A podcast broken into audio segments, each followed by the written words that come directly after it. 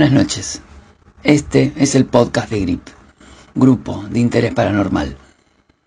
Soy Emanuel Santamaría y hoy voy a leer otro de mis cuentos titulado El Fogón.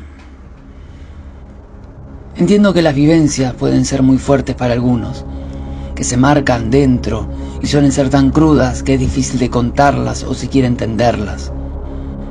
Pero alguien tiene que mantenerlas con vida, para que no sean devoradas por el olvido y perezcan en las mentes de los débiles que no las soportaron escondiéndolas en los rincones oscuros de su conciencia. Entiendo todo esto, sí, pero he decidido enfrentarlo. Lo que sucedió en el fogón del 31 de diciembre del 2015, quizás lo recuerden algunos como un accidente lejano del que se habló poco o nada. Un hecho que involucró a ciertos jóvenes claramente drogados, que debido a su responsabilidad terminaron mal. De aquel hecho no hubo repercusión, como si aquello fuese tan macabro que la prensa, en un acto de humanidad, hubiese preferido dejar a las familias en paz con su duelo. Hay hechos que por su magnitud quedan callados, para no ser agrandados y que la herida comience a cicatrizar. Los sobrevivientes lloramos y callamos.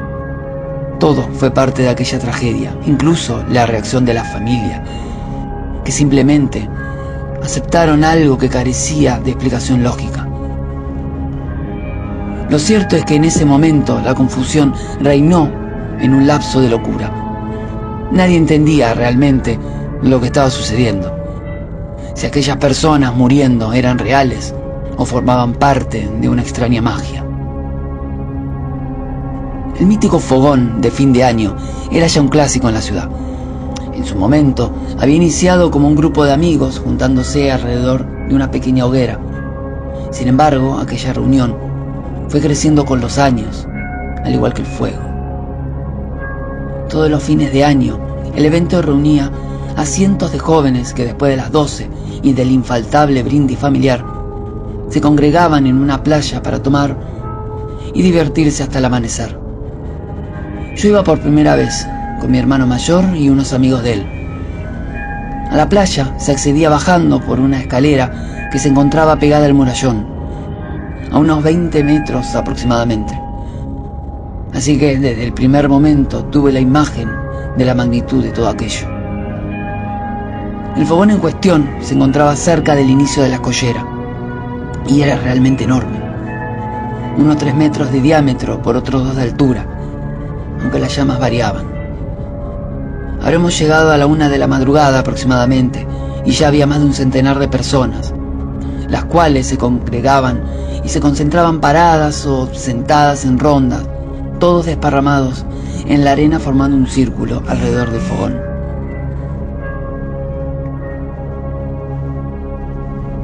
Con mi hermano y sus amigos bajamos y de inmediato me separé para ver más de cerca. Cuando llegué frente a la gran hoguera, el calor me bañó la cara. Recuerdo que me ardieron los ojos. Era el fuego más grande que había visto y lo viví como algo supremo.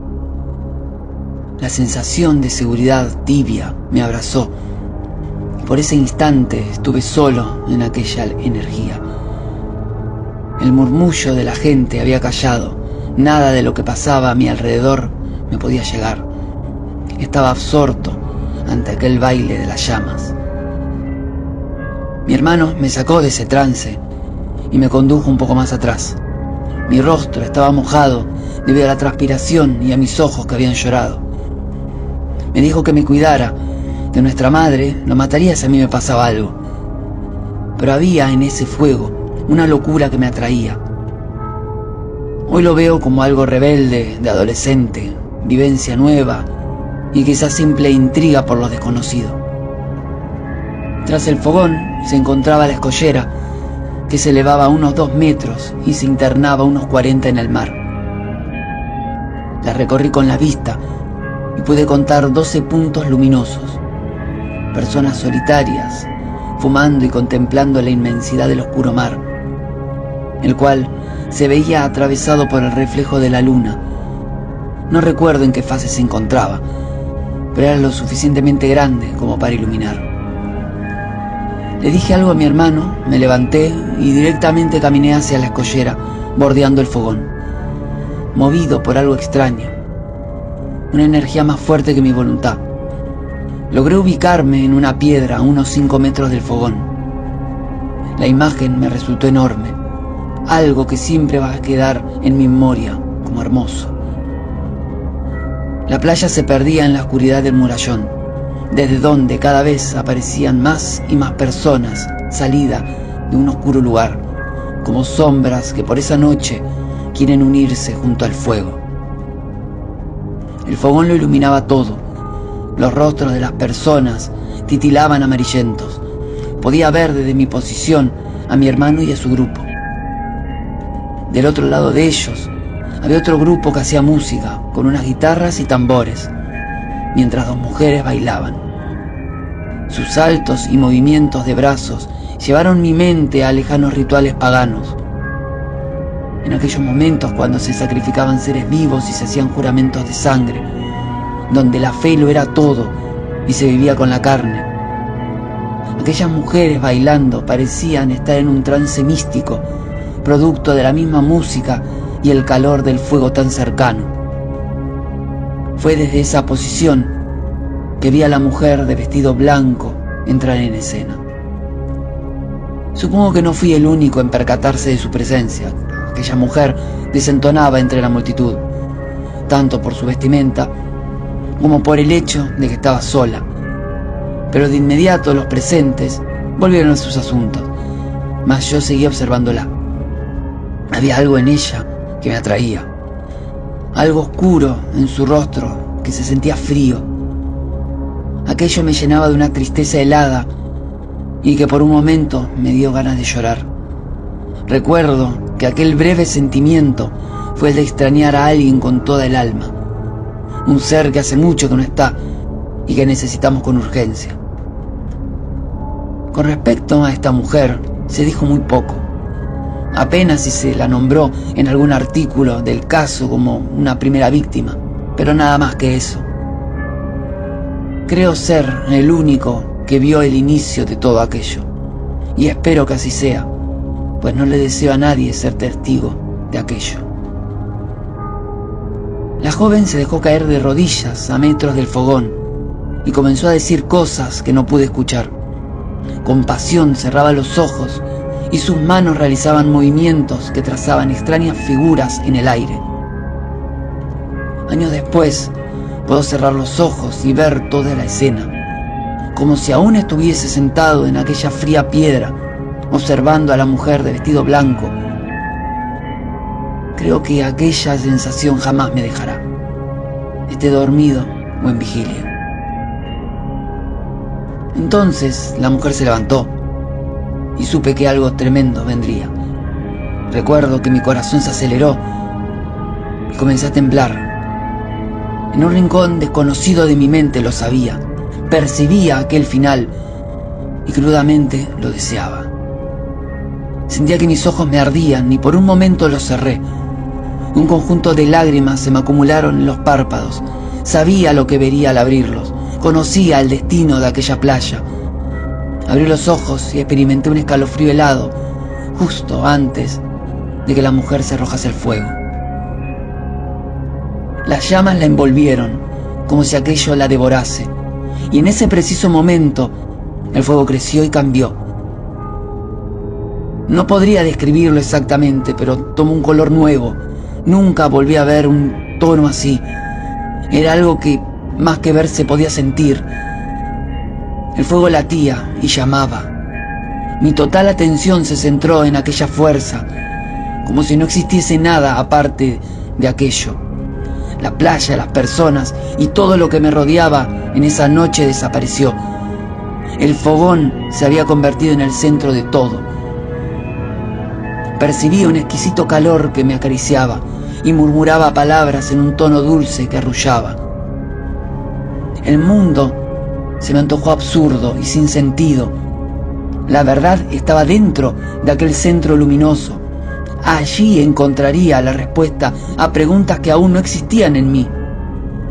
Sentí envidia por aquella mujer que ya era parte de aquella experiencia astral. Y entonces vi que alguien más penetraba en el fuego y desaparecía en él. Y en ese momento mi visión se amplió y volví a la playa, pero sin apartarme del fuego que seguía siendo mi centro. Todo se me antojaba como un sueño placentero. De, manera lejana percibía gritos y mucho movimiento. Vi por el rabillo del ojo que varias personas, sin embargo, se habían quedado quietas. No podía enfocar la vista en ninguna. Aquel fuego lo acaparaba todo. Pero veía siluetas que una a una se unían dentro de aquella enorme luz. Algo a mi izquierda me atrajo la atención y por un breve instante aparté la vista de aquello. Y entre nieblas pude distinguir a mi hermano que, como yo, se encontraba inmóvil, absorto con el fuego. Lo llamé, no con mi voz, sino con mi ser. En esta parte de la historia creo que desperté brevemente de aquel trance inicial. Me sentía atontado y perdido. Algo no estaba bien en todo aquello. Fue entonces que mi hermano giró la cabeza y me miró. Su rostro se encontraba transformado, como si alguien o algo utilizara una máscara de él una muy mal hecha, pero que permitía ver que se trataba de él. Sus ojos parecían eternos, hundidos y titilaban junto al fuego. Tenía los pómulos levantados en una extraña sonrisa que mostraba todos sus dientes. Parecía que algo le sujetaba las comisuras de la boca y de una manera horrenda la estiraba hasta el borde del, del garro. En la última imagen que tengo de mi hermano vivo, mientras su rostro seguía en dirección a mí. Caminó hacia el fuego y simplemente se dejó caer entre las otras personas que se consumían en las llamas.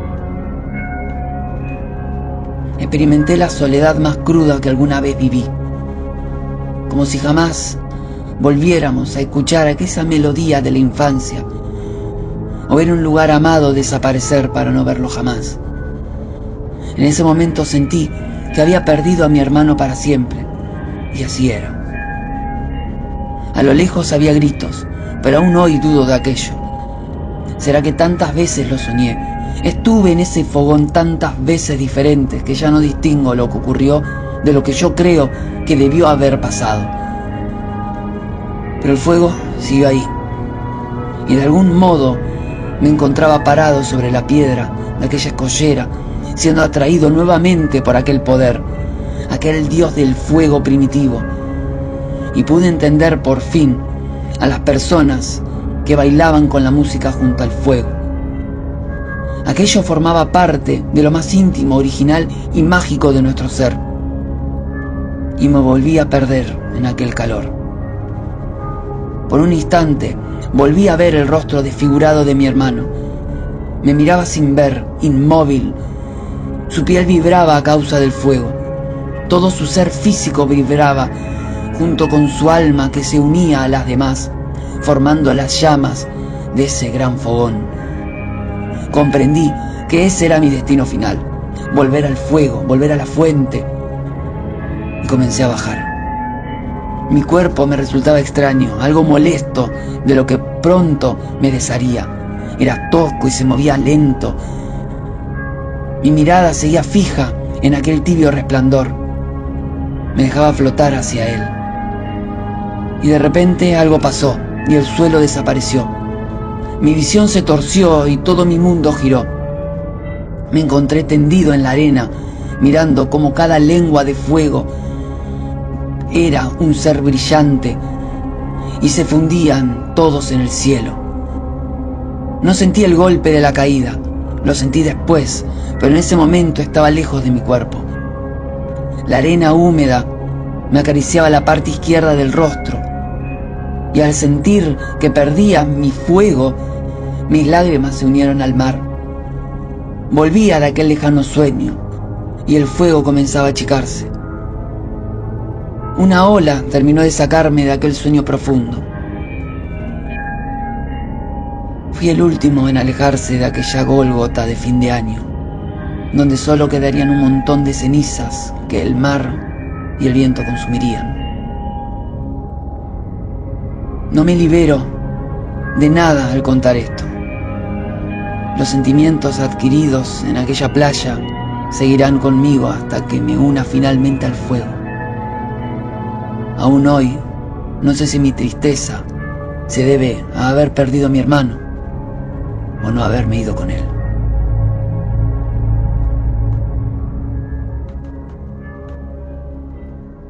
Nos pueden seguir en Instagram como GripMDQ y a mí en Emanuel-Santa María. Eso fue el podcast de Grip.